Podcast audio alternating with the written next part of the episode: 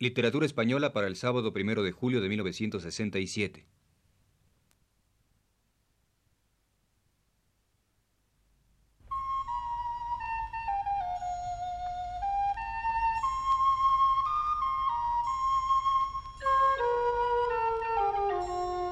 Señoras y señores, muy buenas tardes. Les ofrecemos el programa Literatura Española que prepara para Radio Universidad el profesor Luis Ríos.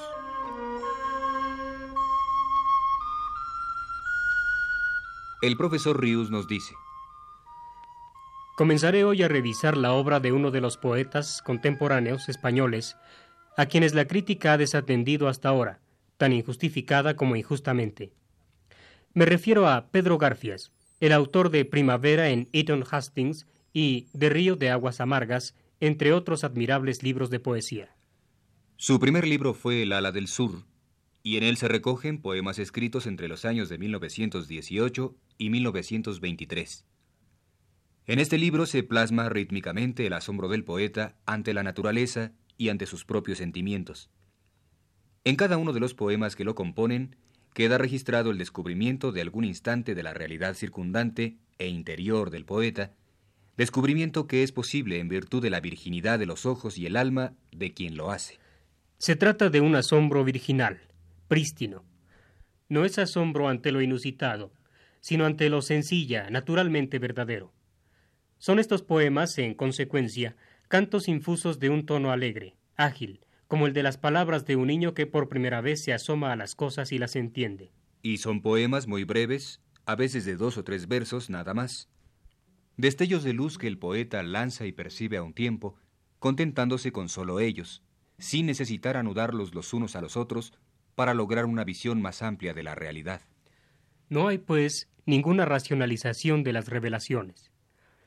Estas se dan aisladas, únicas, y se traducen en cantos espontáneos, rápidos, cuyo aspecto fragmentario es, con todo, tan perfecto que contienen una emoción absoluta, definitiva, cumplida.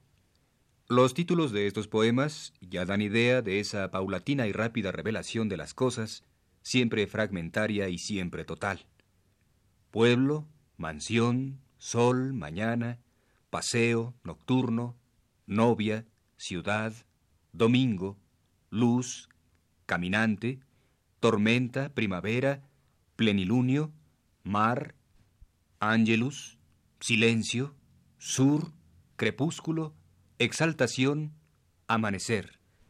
Al protagonista de este mundo revelado, el poeta, lo entrevemos desde el primer poema con su doble aspecto de niño-hombre. Subido en lo alto de una torre para jugar al rompecabezas con todo su pueblo, o vagando por el campo, y al mismo tiempo logrando su contemplación con alusiones a cosas de juventud o de madurez. Y sus columnas indomables tienen la gracia ágil de mi bastón. Pronto el sol llama a nuestro sueño con golpes bruscos, sol seco y fuerte como un vino.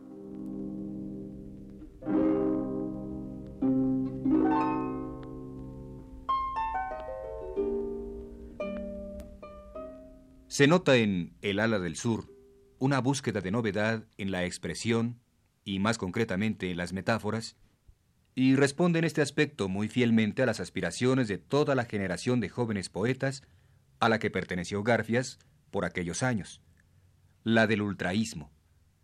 Metáforas, por ejemplo, como estas.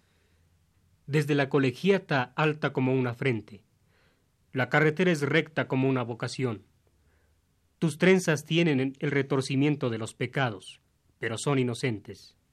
El propósito fundamental del poeta es evidentemente representativo. Se trata de representar fragmentos de la realidad exterior e interna con imágenes, metáforas, expresiones y palabras deliberadamente inusitadas. Cifra el poeta, en la originalidad de la expresión, la verdad del poema. Este propósito es a veces tan evidente que los poemas resultan ejercicios poéticos. Si se pudiera hablar, como en teatro se hace, de una poesía experimental, esta lo sería. Poesía muy próxima, en fin, al espíritu de la greguería, como por este poema intitulado Mañana podemos notar.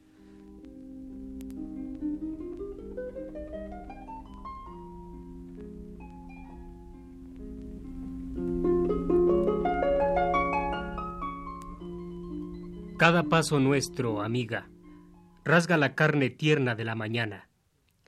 Se la siente crujir y desgarrarse. Aún se desangraría si no llegase pronto la brisa, dulce como una mano, a calmarla.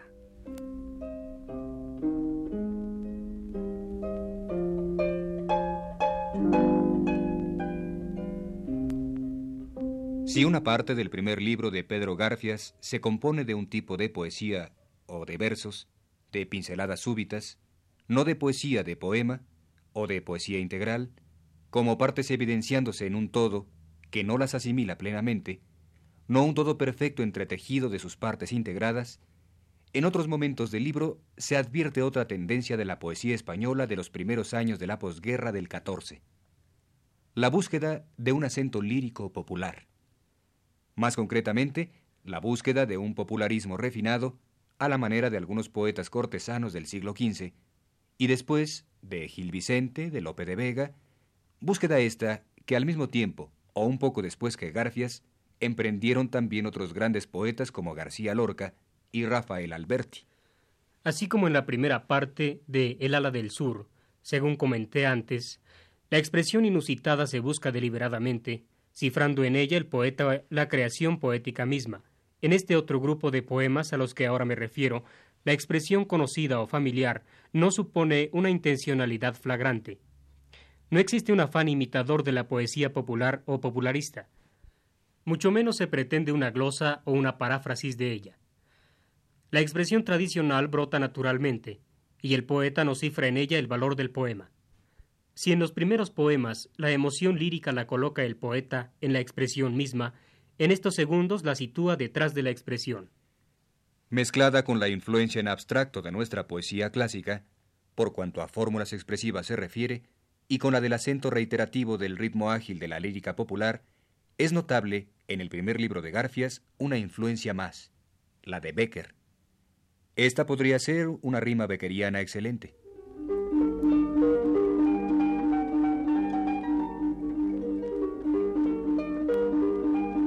De mi balcón flotante fui colgando tus besos, y ahora todas las noches repican con el viento.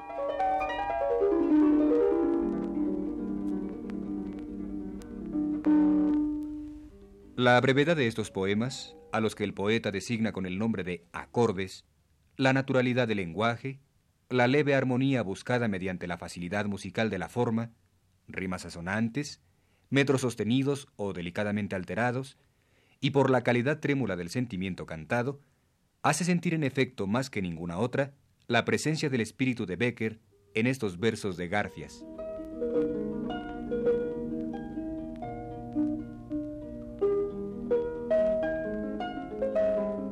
Se deshoja la brisa entre mis dedos y un murmullo de estrellas hace vibrar las cuerdas del silencio. Mi corazón canta como una esquila.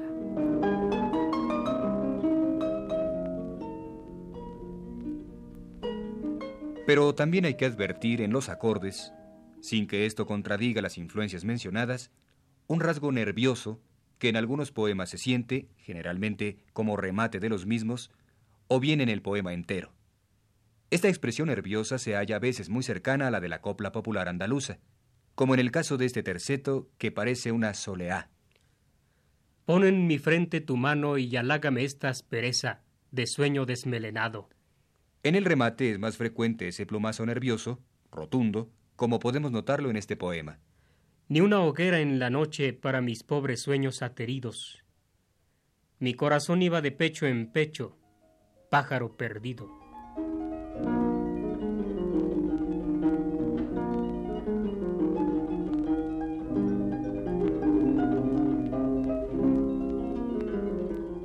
En la tercera parte del libro de Garfias que estoy comentando, continúa el profesor Luis Ríos, compuesta por poemas denominados ritmos cóncavos, hallamos íntegramente aprovechados y fundidos recursos y elementos que por separado se daban en las dos partes anteriores del ala del sur. Hay en este grupo de poemas mayor complejidad conceptiva y expresión que en los anteriores, mayor riqueza de elementos, y algunas veces toda esa complejidad que integra se armoniza tan bellamente que el resultado es poéticamente perfecto. La intención representativa, la búsqueda de comparaciones y expresiones originales, ya no aisladas sino encadenadas unas a otras, pierde la frialdad de que adolecía en los primeros poemas del libro, debido tal vez a la utilización, como en acordes, de un metro y de una rima fáciles, casi podríamos decir que apenas sugeridos, que ligan los versos y los impregnan de un son mantenido, y merced sobre todo a que el tono de la expresión hace más de la vibración del alma del poeta ante lo contemplado, sentido esto en su totalidad, que del análisis previo de cada parte de ese todo. Luz sonora es, por ejemplo, la sensación global que nos comunica el poema Domingo, permanente durante la alusión o descripción particular de cada elemento que conforma en el poeta la visión del domingo.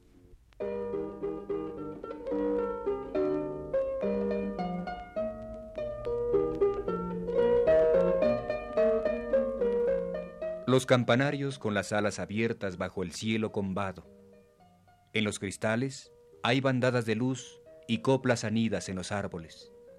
Las veinticuatro horas cogidas de la mano bailan en medio de la plaza y el sol alborozado voltea a la mañana.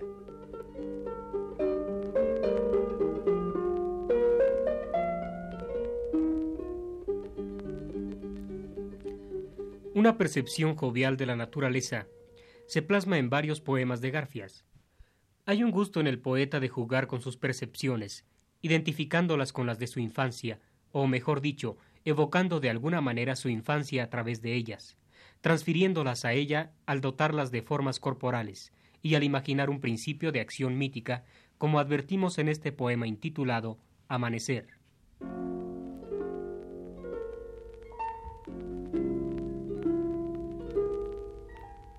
Infladas las mejillas soplaba el viento en la llamita azul de la mañana. Por la llanura navegaban las colinas, y los árboles prófugos volaban encendidos como globos. Sonreía el cascabel del alba. Enredada en la luz, una estrella gemía rezagada.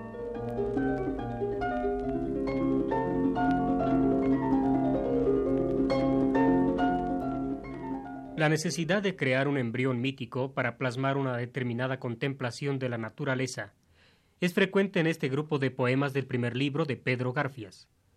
En el poema intitulado Angelus se lee, por ejemplo, Montaña naufragada en la llanura y en el silencio hondo como el mar, con el filo de tu cresta has guillotinado al sol. La tarde se desangra como un gladiador. Terminemos este primer acercamiento a la poesía de juventud de Pedro Garfias, recordando otra visión mítica suya.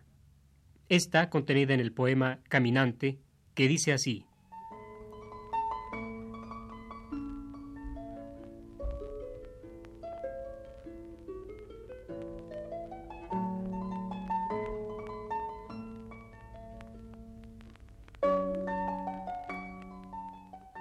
Los horizontes fluían de sus ojos. Traía rumor de selvas en el pecho y un haz de sueños rotos sobre sus hombros trémulos. La montaña y el mar, sus dos lebreles, le saltan al paso. La montaña asombrada y el mar encabritado.